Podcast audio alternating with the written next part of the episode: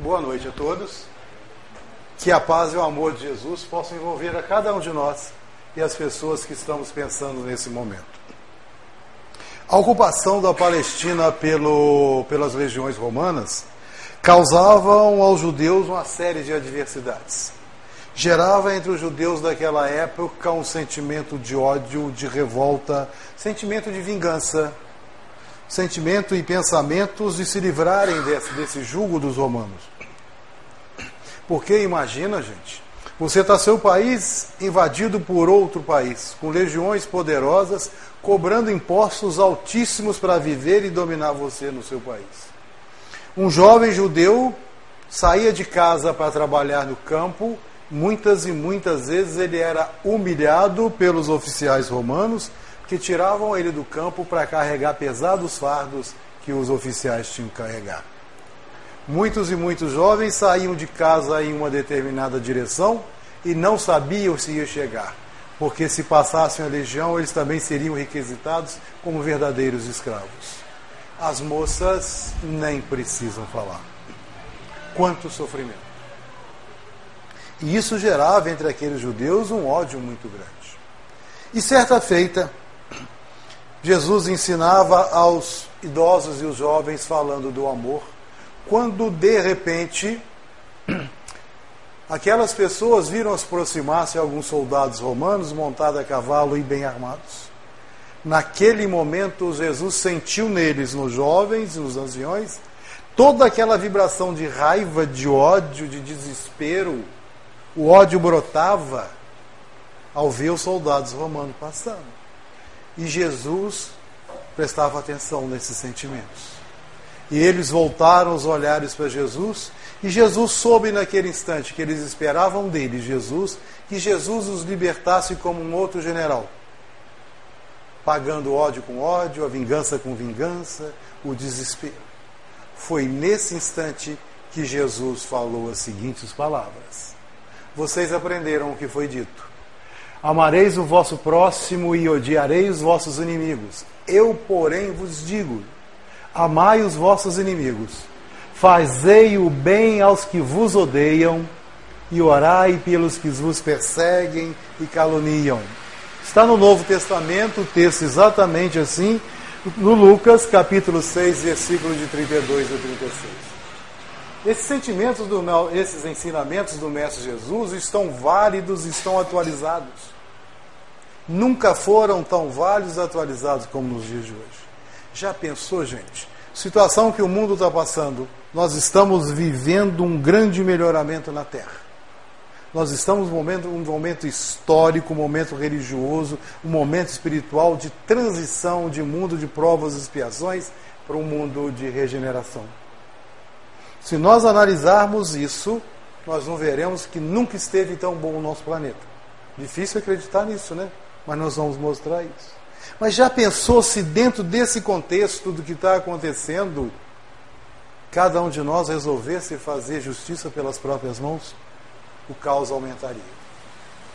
E quando a gente fala que o mundo nunca esteve tão bom, é porque as nossas luzes aumentaram.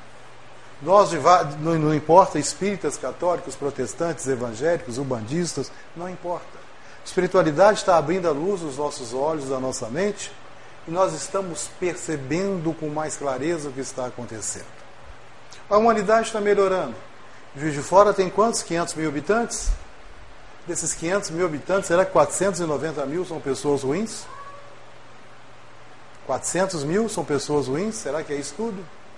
Ou ou no máximo, no máximo, umas 5 ou 6 mil pessoas, gerando aí 495 mil pessoas, nós somos do bem. Bons pais de família, bons filhos, boas mães, bons trabalhadores ou não. O que está acontecendo, o que nós estamos enxergando mais. E que nesse instante o, o mal está gritando muito mais alto do que o bem. E isso vai diminuindo e isso vai consertando à medida que cada um de nós se conserte. Mas, de toda maneira, esse ensinamento de Jesus de amar o inimigo, de orar por eles, é um dos ensinamentos que eu tenho muita dificuldade de colocar em prática, eu confesso para vocês. Porque parece controverso. Não parece? Como que eu vou amar uma pessoa que me deseja mal, que me causa contrariedades, adversidades, uma série de problemas na minha vida, como aqueles soldados, como as legiões romanas causavam a Palestina? Mas se Jesus falou isso, uma, um, alguma razão tem. E se Jesus falou isso, é porque isso é o correto. Então, a nossa proposta hoje que a gente estude, a gente aprenda esse amai os vossos inimigos, ao contrário, inimigo vossos amai. Vamos analisar essa frase de Jesus de trás para frente? Aí nós vamos começar a ter um entendimento melhor do que ele disse. Inimigo significa que é não amigo? Não é um amigo? Você tem mais amigos ou não amigos? Você tem mais amigos? O senhor tem mais amigos ou não amigos? Só tem amigos. E você, Ana? Você tem mais amigos ou não amigos? Vocês ficam zangados se eu discordar de todo mundo? A China tem 7 bilhões de habitantes. Eles são amigos de vocês ou simplesmente não amigos? Aqui dentro dessa casa, só tem amigo de abraçar, de beijar, de frequentar a casa, ou simplesmente alguns simplesmente não são amigos, não têm intimidades, mas por isso são inimigos? Nossos irmãos que são católicos são inimigos ou, ou são amigos? Ou, ou simplesmente não são amigos? Que na realidade gente, nós temos muito mais no mundo não amigos. O que significa que a pessoa que não é minha amiga tem que ser meu inimigo? Tem que ser. Então a gente tem, chega a essa conclusão que a gente tem muito mais não amigos. E se esse não amigo estiver dentro de casa? Estiver aqui dentro, estiver no trabalho, estão no trânsito. Porque se não amigo estão andando de ônibus comigo, é meu irmão, apenas senta do meu lado, eu não sei o nome. É meu inimigo? Às vezes toma atitudes inadequadas, mas é meu inimigo? Inimigo pode significar também que a pessoa que é um adversário? Adversário é, é inimigo? Agora sim, né? Adversário é inimigo. Como não é? Não. Quem pensa diferente de você é um contrário. Eu estou discordando de todo mundo, hein? O adversário é o que te causa adversidades. E são através das adversidades que colocamos a nossa vida e as nossas provas que pedimos ou nos foram impostas em pro, as provas em provas. São as provas que me remetem ao futuro. Aquele amigo que me testa a paciência, que, causa, que me causa irritação, são meus adversários, me servem para fazer crescer. A gente não vive isolado do mundo, a gente não pode viver como eremita, a gente necessita um do outro. Um exemplo fácil e simples para isso é o futebol. O Flamengo, para sobreviver, precisa do Vasco. Precisa do adversário. Vocês concordam? Tem que jogar. O problema é quando a gente transforma um adversário que nos causa adversidade e nos fazem crescer em inimigos, com ódio. Que seria do Cruzeiro se não fosse o Atlético? Que seria. É. Que se... Chico Xavier, certa vez, reclama para Emmanuel: Eu preciso ir em Belo Horizonte porque um determinado repórter falou mal de mim.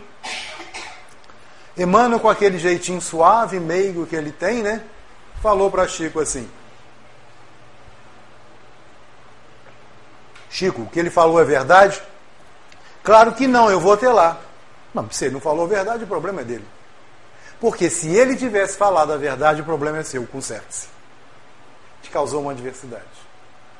As pessoas que nos causam adversidade servem, na realidade, para colocar nossa vida em prova.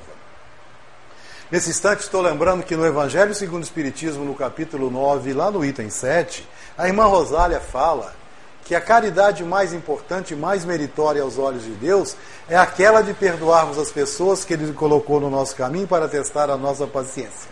E quem testa a nossa paciência nos causa adversidade. É a minha irritação, a minha briga, o palavrão que sai, é onde eu tenho que me consertar. Os adversários não significam inimigo, significam a fase para o meu melhoramento. Mas a pessoa que é contrária a mim é meu inimigo? Ah, é sim. Ele não tem minha religião. Fuba nossa. Pode falar. Depois nós vamos ver isso também. Mas olha como é que a história faz. Vou sair da frente aqui. Olha como é que a história faz a gente lembrar a história. Quando os romanos invadiram a Palestina, causaram uma série de transtornos aos judeus. E os cristãos, aqueles que já estavam convertidos para Jesus, começaram então a invadir Roma, morar em Roma, para estudar o Antigo e o Novo Testamento e os ensinamentos de Jesus, eles viraram catecúmenos, porque se escondiam nas catacumbas nos cemitérios. Porque eles, se fossem descobertos, eram perseguidos, açoitados, alguns eram também colocados na cruz para morrer.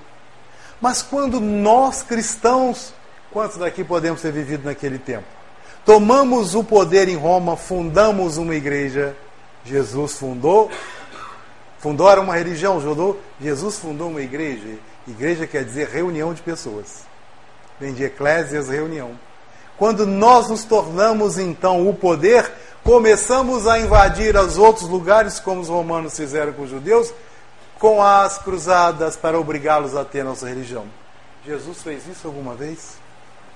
Então, muitas vezes, nos vingamos daquelas pessoas que eram contrárias a gente e necessariamente não são nossos adversários.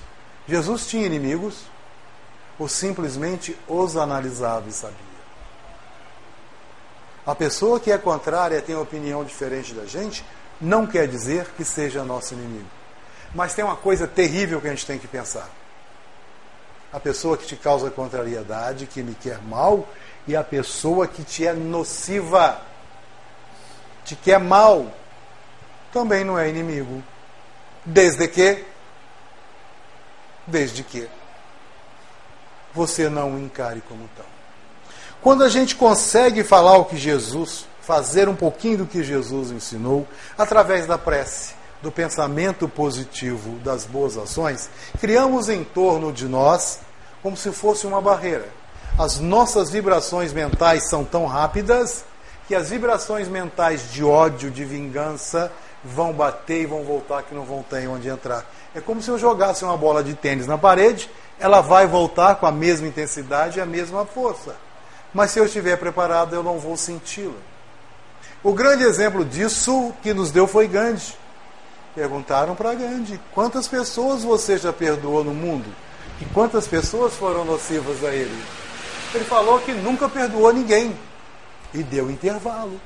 Os repórteres ficaram abismados. Esse homem santo nunca perdoou.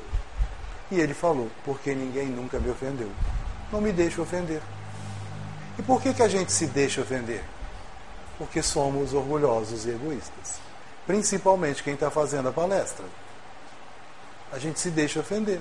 A gente consegue ofender a Deus? A gente conseguia ofender a Gandhi, a Chico, Matereza de Calcutá? É um problema de evolução que nós estamos a caminho. Mas tem mais um ponto, nós estamos quase chegando onde você colocou. É isso aí? Indivíduo que tem ódio a alguém ou a nós. Vamos deixar isso para depois, vamos passar essa. Essa é difícil, né? Mas eu queria perguntar para vocês: nós estamos vivendo aonde? Onde nós vivemos? Nós vivemos num mundo de. Só para ficar contrário, eu não falei provas e expiações. Não fiquei ao contrário da senhora. Então, gente, se a gente vive num mundo de provas e expiações, significa que nós somos verdadeiros santos, não somos? Somos perfeitos. Alguém aqui já teve ódio de alguém aqui? Já ficou com raiva? Ficou? Hoje, pelo menos, ninguém ficou? Nem no trânsito, nem em casa? Certo? Nós vivemos num mundo de provas e expiações e significa que nós estamos ainda num período de crescimento. Vamos errar, vamos ofender e vamos nos sentir ofendidos. E principalmente se alguém pisa no meu calo. Ah, meu que tipo de treinamento de educação nós, que já passamos dos 30 a mais de 30, tivemos? Não leve desaforo para casa. Homem que é homem não chora, homem não apanha. E homem chora, não chora. Às vezes a gente está muito orgulho e a gente chora escondidinho. Então, gente, qualquer um que nos contrarie, que pise o nosso calo, tenha vontade contrária à nossa, dependendo do nosso estado de humor naquele dia, pode virar nosso inimigo, não pode? Às vezes é dentro de casa, meu Deus do céu. Vamos, eu não falei do ódio ainda, né? A pessoa que tem ódio é meu inimigo. Ou não? Ora, gente, se praticamente só existem espíritos imperfeitos aqui entre a gente, ou tem alguém aqui que além de mim é perfeito? Que eu sou perfeitamente imperfeito. É claro que essa imperfeição dos nossos sentimentos, das nossas atitudes, da minha maneira de pensar e principalmente meus julgamentos vão perdurar, vão conviver nesses encontros. Tem dia que eu estou ótimo, mas tem dia que eu não estou. Já falei isso aqui, vou tornar a falar a historinha do pão. Imagina moça que você. Como é que você chama? Ana Paula. Imagine que você levante no mês de junho, um frio danado, chovendo, 5 horas da manhã, vai fazer o seu café e quer comer um pãozinho para ir trabalhar. Está chovendo, está frio. Não tem pão. E você resolve que você quer comer aquele pão. E vai. Frio danado, você põe um capote, bota a sombrinha e sai em direção à padaria. Na hora que você sai, seu vizinho vira a intimidade. Paulinha, Aninha, vem cá, traz pão para mim também. Ele passou a noite ouvindo música alta, não te deixou dormir. Não te deu nem um trocado você comprar o pão, mas você vai, Ana. Chega lá na padaria, você sabe que a família dele também são cinco pães iguais à sua. Pede, quero dez pães, cinco em cada saquinho, a moça vai lá e coloca, e você não vê ela colocar, simplesmente dá duas sacolas com cinco pães. Entra em sua casa primeiro e percebe, Ana Paula, que um, um saquinho de pão está com aquele pão quentinho que na hora que você passa a manteiga derrete. E o outro dá aquele pãozinho murchinho. Que pão que você vai dar para seu amigo? Você não respondeu. Tentar sinceridade aí? Vi sinceridade aí nesse quentinho? Não vi sinceridade. Olha o nosso julgamento dependendo. E se você, Ana Paula, levanta de TPM, treinada para matar, terrível, que pão que você vai dar para ele? O gelado. É. Mas se não for ele, for mamãe, que pão você vai dar para ela? Se for seu filho, seu neto, amigo querido, que pão que você vai dar? Está vendo os nossos julgamentos? Como é que Jesus sabe disso? Que pão que eu dou para o meu amigo? O pão do amor, o pão da palavra. Muitas vezes o evangelho que o amigo vai ver não são minhas palavras. Às vezes, de vez em quando, a gente precisa falar, né? São Francisco falou isso. Nossos julgamentos influenciam em quem a gente acha inimigo ou não. E se eu não me preparei para dormir, para acordar? Se eu estou num período ruim? Vocês estão rindo que eu falei do TPM dela? Homem também tem TPM, é tudo pela metade, não faz nada direito. Porque na realidade, Ana Paula e os homens, a gente deveria acordar todo, todo dia preparado para a TPM. E a gente não faz. E a TPM de ternura pelo mundo. A gente faz isso. A gente consegue todos os dias. Nosso humor varia, nossos julgamentos variam. Então a gente pode arrumar inimigo com os nossos sentimentos, as nossas emoções, os nossos julgamentos. E tem mais um. Então vai ter choque de interesses. Ou não? vai ter choque de interesse, tem choque de vontade. E isso significa oposição. E nós estamos preparados, e oposição é a adversidade e a contrariedade. São inimigos nisso? E a gente quer que a nossa opinião, a nossa vontade prevaleça. Me importa é mandar, não ser feliz. Não paro para julgar. Então, gente, dentro disso, da nossa atual evolução, de vez em quando, vizinhos, colegas de trabalho, parente, o motorista do lado, principalmente quando tem engarrafamento, podem virar nossos inimigos, não podem? Não falei do ódio ainda, né? Vou falar qualquer hora dessa. Inimigo, o indivíduo que tem ódio, vamos entrar nela. Os judeus daquela época, só de ver passar uma legião, uma centúria, um soldado romano, O ódio brotava, porque os sentimentos dele estavam assim, eles estavam invadidos, pagando, pagando altos, altos impostos. As moças não podiam sair à rua com segurança. Os rapazes eram humilhados, eles tinham ódio. E Jesus falou: amai o vosso inimigo. E o que, que o ódio causa? Porque o inimigo vai ter uma conotação, então, da maneira que nós estamos vendo aqui, que pode variar quase ao infinito na nossa escala de julgamento. Que pão que você vai dar?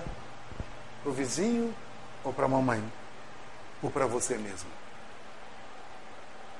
Olha o que a gente pode fazer com o inimigo. Só de uma palavra, quanto tempo nós estamos analisando apenas a palavra inimigo? Mas o indivíduo que tem ódio, estou falando agora num ódio patológico, doentio, uma raiva, um mal-estar, de vez em quando a gente passa. O que acontece? As pessoas nos ofendem, nos causam ódio, nos causam uma série de contrariedades. Na nossa atual evolução, é lógico que a gente vai sentir raiva, vai sentir ódio. A gente vai sentir. Eu não escolho o que eu vou sentir nesse momento. Mas eu escolho e decido o que eu vou continuar sentindo. Alguém discorda disso? Eu escolho sentir ódio ou não. Eu escolho sentir ódio ou não. A raiva faz mal. Eu escolho. Eu estou sentindo raiva. Não, mas contigo eu vejo, mas é tremo de raiva. Gente. Gente, está fazendo mal para quem? Porque a pessoa que tem ódio vai querer vingança, e a vingança gera verdadeiros terrorismos. Não estou falando de terrorismo entre Estado Islâmico, Estados Unidos, entre países. Terrorismo dentro de casa, dentro do centro, dentro das religiões, dentro do trabalho. É um passando para o outro, rosnando. Geram guerras entre familiares, entre a gente. Às vezes não sai tapa, mas sai palavrões, sai ofensas geram perseguições. E como invento mentiras, falo e aconteço para prejudicar o outro? E quem que alimenta essas guerras, esses terrorismos, essas perseguições entre a gente? Quem que alimenta ou que alimenta? São nossos pensamentos doentios. São nossos pensamentos doentios. E são esses pensamentos doentios que estou doente, estou com ódio, que eu me faz ver o outro como inimigo. É esse ódio, esse pensamento doentio que me faz pensar em querer fazer sofrer quem me produziu dano e às vezes nem produziu. Foi apenas uma fofoca. É esse pensamento doentio que faz com que eu fique vigiando e perseguindo mentalmente, desejando o mal. Tomara que a Ana Paula caia e quebre a unha postiça. Tomara que o Zé caia e quebra a perna vou aumentando. A pessoa que a gente fica. E o ciúme, então, imagino a minha esposa fazendo coisas mirabolantes, ela nem de casa saiu, meu Deus. Pensamentos negativos estragando a minha vida.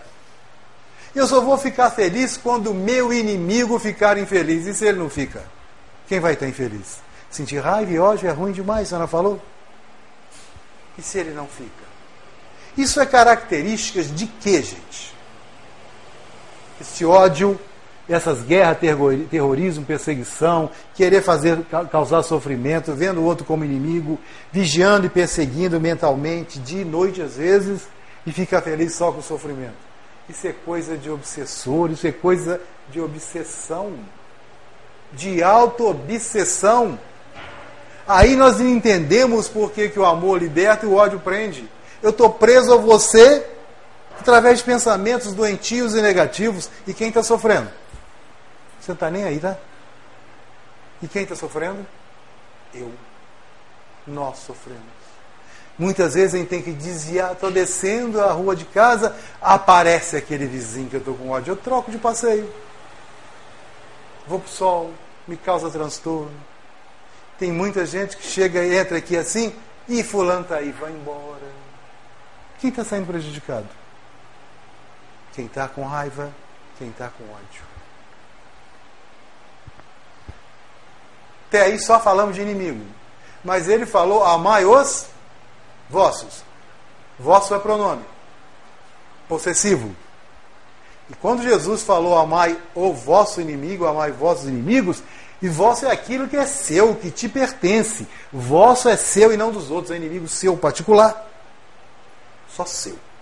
É o inimigo temos porque fizemos merecedores de ter inimigo através de fofocas, palavras, atitudes inadequadas? Ou não? Da nossa desonestidade? Furando a fila do banco, a fila do açougue, a fila do supermercado? Passando pelo acostamento, quando todo mundo está sobrando, alguém vai e bate? Das nossas fofocas? Eu falo, por exemplo, que o Renato tem um chulé danado no pé esquerdo.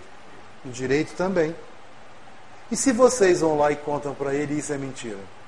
E se ele não estiver preparado, eu não arrumei o inimigo com a de fofoquinha boba? E quando essas fofocas são altamente ofensivas? Renato, não sei se você tem não, é brincadeira, viu?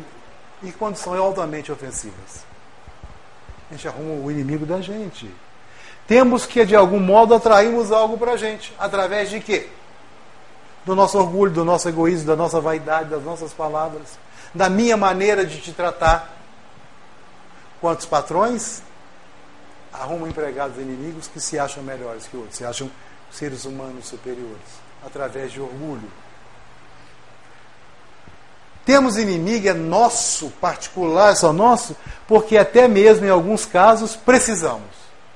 Em outros, desejamos ter recebido esse inimigo. Alguém discorda disso aí? Não é ruim ter que afirmar isso. Às vezes a gente precisa desse inimigo. Precisa para quebrar o nosso orgulho. Precisa para testar a nossa paciência. A caridade mais importante, mais meritória aos olhos de Deus é aquela de perdoarmos as pessoas que Ele colocou no caminho para testar a nossa paciência. A gente precisa dele para crescer, porque nos causam adversidades. De vez em quando estão dentro de casa, ou não. Estão aqui dentro, ou não. E desejamos ter. Alguém conhece algum caso que a gente deseja ter inimigo?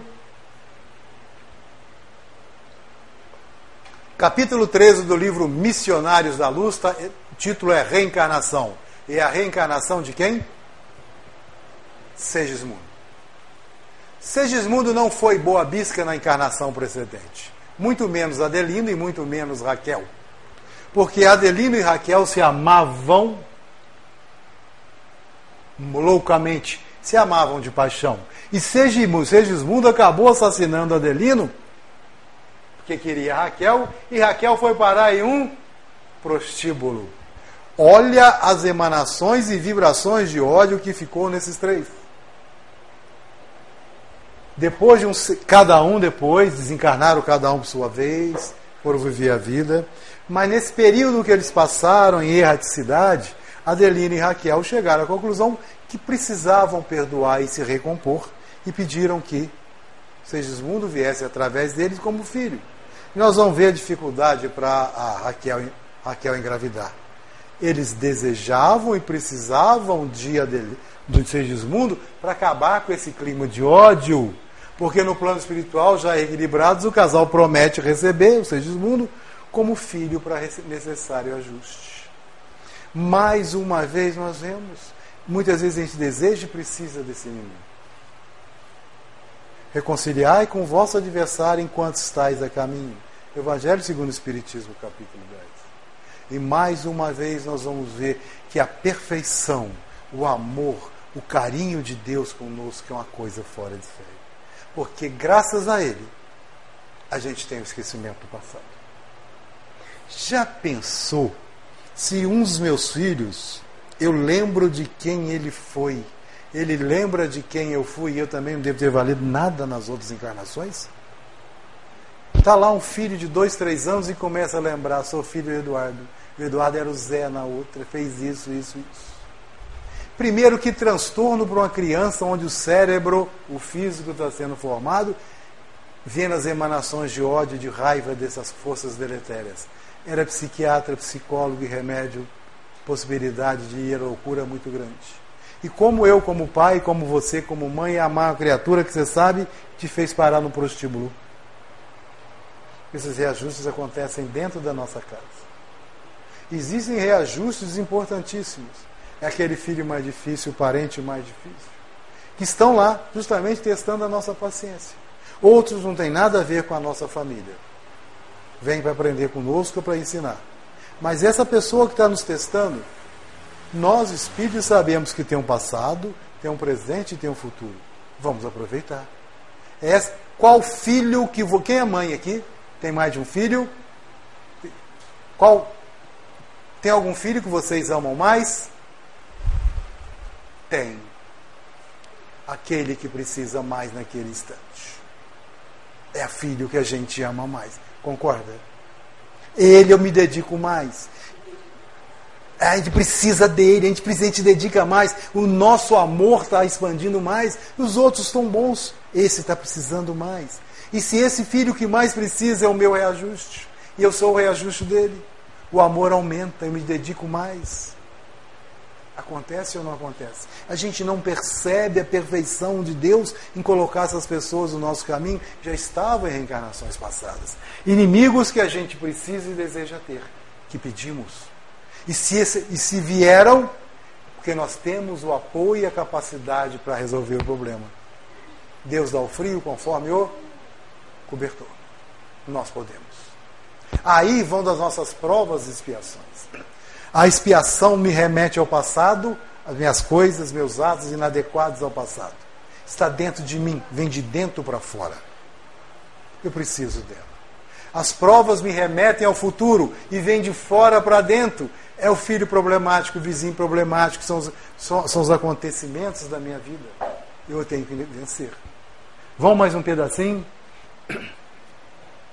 Existe um inimigo terrível que eu não falei até agora. Respondeu sobre o ódio até agora? Tem um inimigo terrível que a gente faz. Quando a gente é o inimigo da gente. A venerável Joana de Anjos, no livro Jesus e Atualidade, ela vai colocar exatamente assim. Eu tirei exatamente como ela escreveu. Sufocado pela falta de humanidade, o homem, a mulher também, busca refúgio, tremendo enfrentar-se. Busca refúgio na droga, no cigarro, nas drogas lícitas ou ilícitas. Busca refúgio se escondendo do mundo. Busca refúgio criando doenças para si mesmos, doenças fantasmas. Temendo enfrentar-se, temendo o autoconhecimento. Permanente, permanece na multidão, sofrendo insuportável solidão todo mundo conversando, está sempre isolado, não conversa. É a pessoa revoltada consigo mesmo e com a vida. São aquelas pessoas que são revoltados de pijama. O mundo está errado, a polícia está errado, o político está errado, a minha família está errada. Só reclama, que solução que eu dou? Nunca faz nada, nem para si mesmo. Porque tudo que eu estou vendo de errado no mundo e nos outros são reflexos do meu pensamento. Doentio. Essa pessoa, quando a gente vê inimigo em toda parte, busca afastá-los, usando artifícios segregacionistas de vários tipos. Não quero você que eu seja evangélico, eu sou espírita. Você é Flamengo, eu sou Vasco. Você é alto, eu sou baixo. A gente começa a inventar desculpas. Você é chato, eu não suporto. Não dá chance para a pessoa. E a gente está sempre infeliz. Os inimigos mais cruéis toda a vida permanecem na nossa intimidade e nós vitalizamos, fortalecemos esses inimigos através do orgulho, do egoísmo e o disfarce da acomodação. Na questão 913 de O Livro dos Espíritos, Kardec perguntou para os imortais qual a origem de todos os vícios. Vocês lembram a resposta? Examinai todos os vícios e verei que eles vêm do egoísmo a sexo, a mentira e tudo mais vem do egoísmo, porque o egoísmo quer tudo para si, quer tudo para si. E eu que mereço tudo, esquece dos outros. O egoísta tem atitudes bobinhas que ninguém nota, não levanta nem a tampa do vaso. Não sou eu que vou sentar. Isso é egoísmo. É falta de educação e egoísmo. O egoísta não lava o prato que come. A mulher lava, a lava. Coisas pequenas e as coisas grandes. O egoísmo, a pessoa egoísta acaba se afastando e sendo afastada da sociedade que ninguém suporta. A gente vira inimigo da gente mesmo. Isso é um estudo prolongado para uma próxima vez. Por fim, Jesus falou: Amai-vos.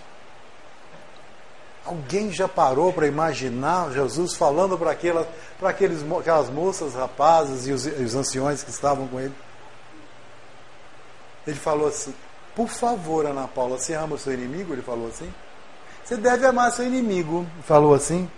Eu colocou o dedo: Ah, você é seu inimigo. Imaginaram Jesus falando com firmeza e com ternura?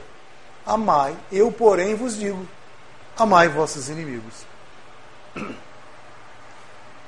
Agora a gente começa a entender o que Jesus falou, porque é um ensinamento muito difícil para mim. Amai. A Bíblia coloca para a gente alguns.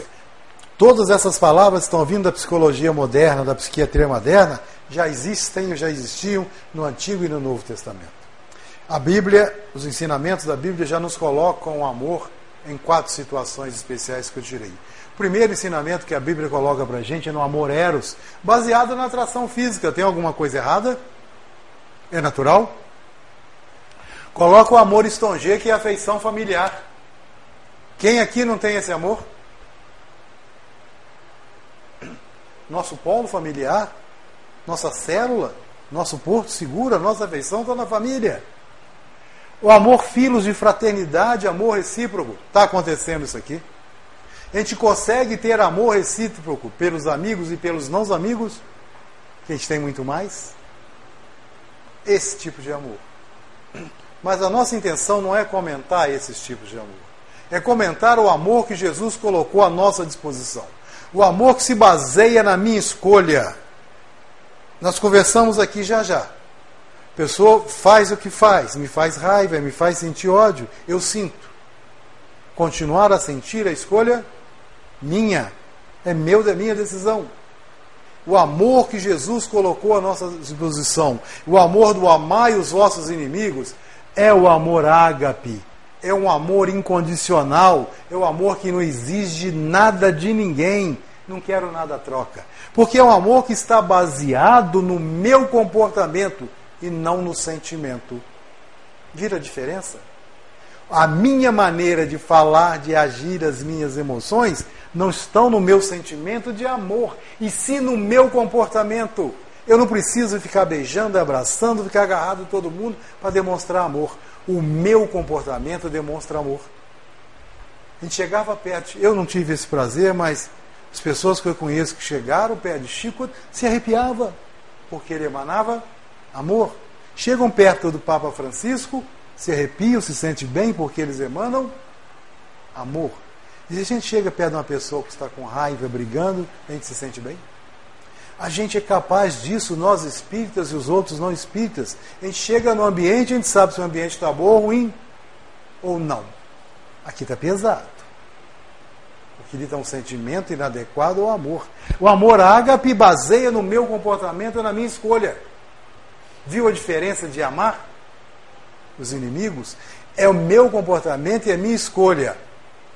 Agora tem umas coisinhas que a gente tem que pensar também a partir disso aí. Porque amar inimigo.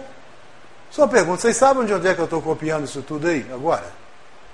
Evangelho segundo o Espiritismo, capítulo 12, itens 1 até 8. Copiei de lá. Kardec fala que amar os inimigos não é depositar confiança. Se eu sei que a pessoa me trai, me rouba, me quer mal, como é que eu vou colocar essa pessoa dentro de casa? Ser bom não é ser bobo, não é ser bobo. Mas o amor ágape é meu amor comportamental de não excluí-lo, mas vou ficar de olho. Que ele pode me fazer mal a qualquer momento. Mas não excluo. Não gero no meu coração um ódio que vai ficar. Quem vai ficar doente com esse ódio? Euzinho aqui. Não é conviver no mesmo ambiente, todo dia, o tempo todo junto. Fulano, eu, eu fulano é meu inimigo, eu estou aprendendo a amar, vou ficar com ele. Eu sou capaz. Quando eu saio na chuva, a chuva molha. Quando gente sai na chuva, a chuva molha o santo e o pecador. Eu estou capaz de viver isso? Bom dia, boa tarde. Mas vamos deixar as coisas irem acontecendo a seu tempo? Os imortais falaram para Kardec exatamente isso. Abraçar, como? Eu vou pegar uma pessoa que tenho, não consigo depositar confiança, beijar, abraçar como eu beijo a minha esposa, minha neta, meus filhos? Tem jeito ou isso é falsidade? Gente, isso é lei da física, os fluidos vão se repelir. Vão se repelir. Por isso, o amor ágape, o meu comportamento. Não precisa ser falso. Não precisa ser falso. Ter impulsos de simpatia. Ah, Godofredo é uma beleza. Consigo ter simpatia com ele ainda? É verdadeiro? Ou estou sendo falso para mim? O amor ágape me ensina que o amor comportamento nas escolhas que eu vou fazer em relação a ele. Deixa as coisas acontecerem com o tempo, através da oração, minha mudança de, de pensamento, de emoções. Simpatia acontece assim? De um ato de. Nós somos capazes? Ter afeição de um amigo, ainda não somos capazes. Olha o que Kardec fala. Não é forçar para que não haja diferença entre eles, agora não mais inimigos, a gente serve, e os amigos que a gente ama. Há diferença. A não ser que seja uma pessoa completamente falsa. Há ou não há? Não é conto da cara cheia. Mas se amar os inimigos não é isso, o que, que é? Logo seguinte, Kardec coloca para nós que amar o inimigo é não se opor à reconciliação. Ah, desculpa, Renato, mas eu te ofendi, fui mal. Você me desculpa? Desculpa. Mas eu sou useiro e vezeiro continuar ofendendo, fazendo as coisas erradas. Você não se opôs à reconciliação, mas, mas não vai ficar de olho em mim? Ser bom é ser bobo, mas não preciso me opor à reconciliação. Não é, é desejar o bem. Lembra do pensamento doentio? Tomara que você quebre, caia, quebra a unha postiça, tomara que você quebre, cai e quebra a perna. Desejar o bem. Seja feliz, vai com Deus. É não prejudicá-los, não fofoca, socorrer quando precisar. Que às vezes a gente passa bem feito. Não dou carona no meu carro, não socorro, não ajudo. Olha a parábola do bom samaritano. Olha os ensinamentos. Alegar-se com o bem que os atinge. Lembra aquele vizinho que chegou com um carro zerinho lá na garagem semana passada? Deve ter roubado, né? Roubou, é possível. Não falei isso não. Mas nunca saiu um pensamento de assim, viajou para a Europa. Ah, aí tem. Aí tem. A gente não sabe que ele ficou 10 anos juntando dinheiro para fazer um sonho. A gente põe defeito. Mas é meu inimigo, deve ter roubado. Desejando mal. Tomara que o avião caia. Gente, amar os inimigos e alegrar com o bem que atinge. Que bom foi promovido, que bom comprou um carro novo, que bom. Seja feliz. Foi isso que Jesus nos ensina, é isso que a doutrina espírita coloca nas nossas mãos. E sábado passado eu estava, muito por acaso, eu estava em casa, estava passando um programa do Luciano Huck, e ele estava mostrando a história de uma senhora que montou uma biblioteca lá em Confins. Ele pergunta para ela, no, Evanilde ou Vanilde, você sabe qual é a sua missão do mundo? E ela, sei não, mas eu acho que a minha missão é ficar feliz com o sorriso dos outros. O que a mulher faz, eu fiquei com vergonha. Alguém viu esse negócio? Transformá-lo no próximo. Por fim, amar os inimigos é perdoar. E perdoar significa esquecimento? É? E perdoar quantas vezes? 70 vezes 7. Quantas vezes for necessário. Isso é o infinito. Perdoar uma pessoa é perdoar a pessoa. Ter compreensão com a pessoa é compreender a pessoa, não com o ato ilícito. Quando a gente perdoa, a gente perdoa a pessoa, entende a pessoa, não o ato ilícito. E ressignificar o ato. Zé Raul Teixeira esteve na FEA, tem uns oito anos. Eu acho que eu já contei essa história aqui, mas vou contar outra vez. Eu estava bem na, na frente dele e eu não esqueço a história. Ele conta que Aquela menina lá na Bahia, desde criancinha, de quatro anos, ela já era uma virtuosa no piano e, e tomou um gosto pelo piano, pela música, isso desde criancinha. E com o passar dos tempos, ela entrou para o Conservatório Municipal de Música lá em Salvador e cada vez mais ela se tornava mais virtuosa no piano. E o sonho dela era tocar piano como ninguém. E se preparava, estudava foi virando mocinha, 17, 18 anos, fica sabendo que a Orquestra Sinfônica de Berlim ia estar em Salvador. E ia ouvir alguns pianistas. Ela mãe, mamãe, vamos lá, eu quero ser ouvida por eles. Conseguiu, com muito custo, muito sacrifício, depois de horas na fila, se inscrever para fazer, para se apresentar para o maestro e para a Orquestra Sinfônica de Berlim. Chegou a grande noite. O teatro Castro Alves, eu acho que chama lá Castro Alves o teatro, lotado. Várias daquelas moças e rapazes se apresentaram e finalmente chegou a vez dessa moça. Diz a Zé Raul Teixeira que ela, ao sentar o piano, respirar, respirou fundo, tocou uma obra de Tchaikovsky como nunca tinha tocado em sua vida.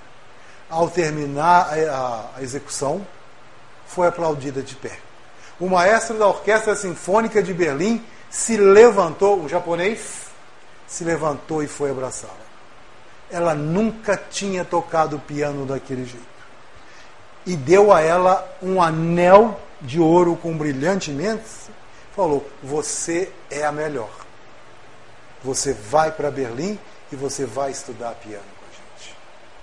Um dia você será uma das pianistas da nossa orquestra.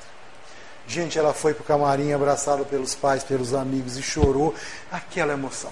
E de repente essa moça sentiu necessidade de ficar só, para colocar para fora, que já pensou, a vida dela foi isso. Se preparou a vida dela, curta, 18 anos para isso.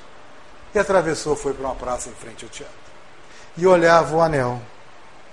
Meu Deus, ganhei. Nesse instante chega um rapaz, perdeu, perdeu, ela, não, é o anel, acabei de ganhar, perdeu, perdeu, ela tentou esconder a mão, o rapaz fez o dedo dela para tirar o anel, torceu de tal jeito, levou o anel dela. A única solução foi tirar o dedo. Foi para o hospital, tirou o dedo dessa moça. Gente, essa moça passou uns dias no hospital, que não é fácil, cirurgia de dedo foi para casa, olhava a mão sem dedo, ela queria perdoar, mas esquecia. Estava tá faltando um dedo. A vida dela estava jogada fora, porque ela não poderia, ela conseguiria tocar piano daqui uns tempos, mas não a, com, vir, com a virtude necessária para enfrentar uma orquestra sinfônica. A vida dela estava desgraçada. Mas aquele rapaz fez o que fez. O acontecimento traçou uma divisória na vida dela ela tinha que tomar duas decisões. Ou continuar guardando o ódio daquele rapaz fechado dentro de casa, olhando para o dedo que faltou, ou ressignificar esse fato. É o que a maioria de nós não faz. Ressignificar os atos que acontecem na nossa vida. E que fez ela. Gente, eu estudo música desde os quatro anos de idade. Eu não posso tocar piano com a destreza necessária para ser uma pianista de orquestra sinfônica. Mas eu posso ser maestro ou maestrina, qual que é o correto?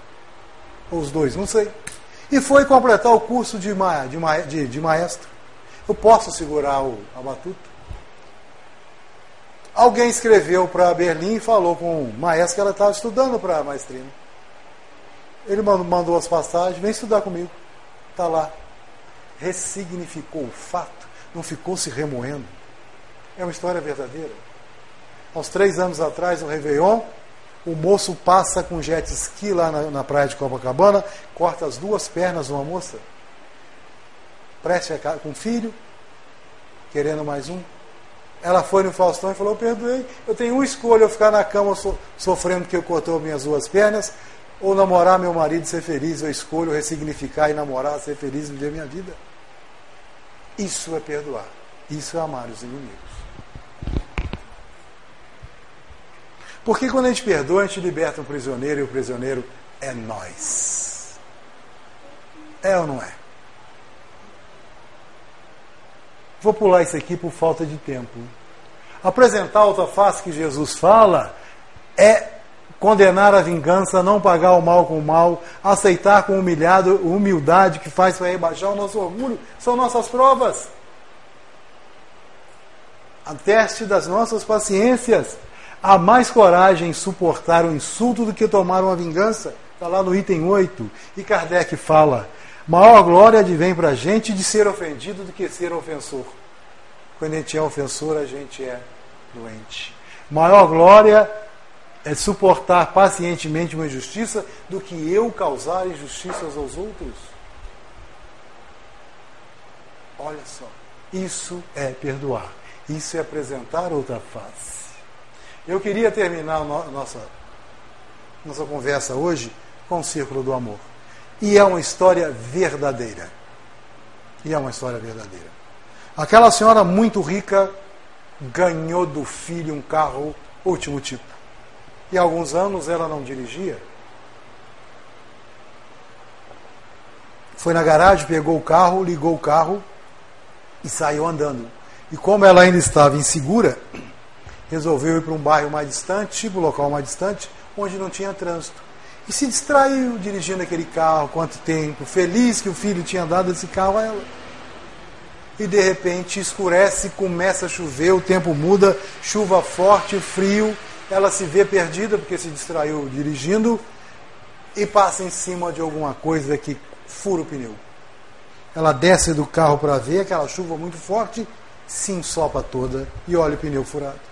E ela pensa: Meu Deus, não tenho força para tocar o pneu, nem mesmo sei onde fica o step. Se fechou no carro, triste. Eis que de repente ela vê indo em direção do carro um rapaz mulato com uma enxada nas costas. E ela pensa assim: ainda por cima vou ser assaltada. Rica, pretensiosa, orgulhosa e preconceituosa. Chega o rapaz. Senhora, estou vendo que o pneu está furado, me empresta a chave. Ela abre a porta, tremendo de frio e mais de medo. Agora ele vai abrir, vai fazer. Tomou a chave, fecha que está chovendo foi lá debaixo de chuva, abriu o porta-mala, tirou o pneu, o step, e na hora que ele ainda estava tirando o pneu com a roda, roda de, chave de roda, a chave voltou, deu um corte imenso na mão, ele tirou a camiseta, enrolou na mão para o sangue estancar o sangue, tirou o pneu furado, colocou o novo, pegou o pneu furado, colocou no porta-malas, arrumou tudo direitinho e vira. Senhora, estou vendo que a senhora está molhada, cansada, se a senhora andar um pouquinho, logo ali na frente, à sua direita, tem um posto de gasolina e lá tem uma borracharia. Enquanto a pessoa conserta o seu step, a senhora pode entrar, que tem um restaurantezinho muito simples e limpo, onde a senhora pode se secar e se proteger melhor. Ela vira, via na mão na bolsa, quanto que eu te pago, moço? A senhora, eu não fiz isso por dinheiro, eu fiz por amor. Mas se a senhora quiser realmente me pagar, só faça uma prece para mim. Meu nome é Brian. E foi embora. A senhora ligou o carro, seguiu as orientações e chegou no tal posto de gasolina. Chegou, enquanto o carro estava, o pneu estava sendo consertado, ela se meio com nojo, meio assim, entrou no restaurantezinho e viu que realmente era limpinho. E veio em direção a ela uma moça nova, possivelmente uma gestação já de oito para nove meses, já andando assim, chinelinha vaiana, vestidinho de chita, mais arrumadinha, limpinha, grávida. Ah, senhora, a senhora está toda molhada. Pera um minutinho, foi lá, pegou uma toalha branquinha. Essa toalha é minha, está limpinha, só pode ir ao toalete, se refrescar e se secar, que a senhora está, pentear o cabelo, tudo, só está muito molhada. Enquanto a senhora foi ao toalete, essa moça grávida foi à cozinha e passou um café bem fresquinho para ela, colocou num bule, chegou na mesa com a toalha limpinha e colocou lá a xícara, o café e uma coisa de açúcar. E a senhora, a senhora voltou, a moça falou para ela: tem um café quentinho para a senhora ali. E foi para a cozinha terminar os afazeres dela, que já estava quase na hora de fechar. A senhora sentou e tomou o café que ela fala foi o café mais gostoso da vida dela. E pensou: gente, eu sou milionária. Meu filho é um homem milionário. Me deu um carro uma pessoa pobre de inchada que eu tive preconceito, consertou o meu pneu. Chego, trocou meu pneu. Chego aqui, essa mocinha pobre me trata com uma caridade grande, me coloca um café fresquinho. Alguma coisa de bom tem nesse mundo. E resolveu ir embora. Pegou o envelope, colocou algumas notas dentro do envelope e deixou escrito no envelope: Para você, moça grávida. Se levantou, pegou o carro, foi embora. De repente, a moça grávida sai lá da cozinha. Ó, oh, ela foi embora, nem pagou o café. Ah, também tem problema não, um cafezinho só. E foi limpar a mesa. Chega a ver o bilhete no envelope. Para você, moça grávida. E abre o envelope e tinha uma quantia expressiva em dinheiro. Ela fechou a porta, fechou, fechou o restaurantezinho que ela trabalhava, abriu a sombrinha e foi para casa e tinha que subir uma ladeira. Subiu a ladeira. Chega em casa e encontra o marido cochilando, ouvindo uma música no rádio. Vira para ele e fala: Brian, meu amor, temos o dinheiro do berço. Por que isso, gente? Ao contrário do círculo de inimizade e de ódio, se chama círculo do amor. Porque a vida é assim um círculo. A gente transmite, e a gente transmite e volta para a gente. A escolha é nossa. Eu coloquei essa menina de vestidinho de chita, chinelinha havaiana, porque está no Brasil. E essa história verdadeira aconteceu com Nancy Cole, filha de Nat King Cole, nos Estados Unidos. Assim, que Jesus nos ensine e nos ampare para o círculo da nossa vida, que a gente consiga transmitir paz e amor. Agradeço a atenção. Obrigado, gente.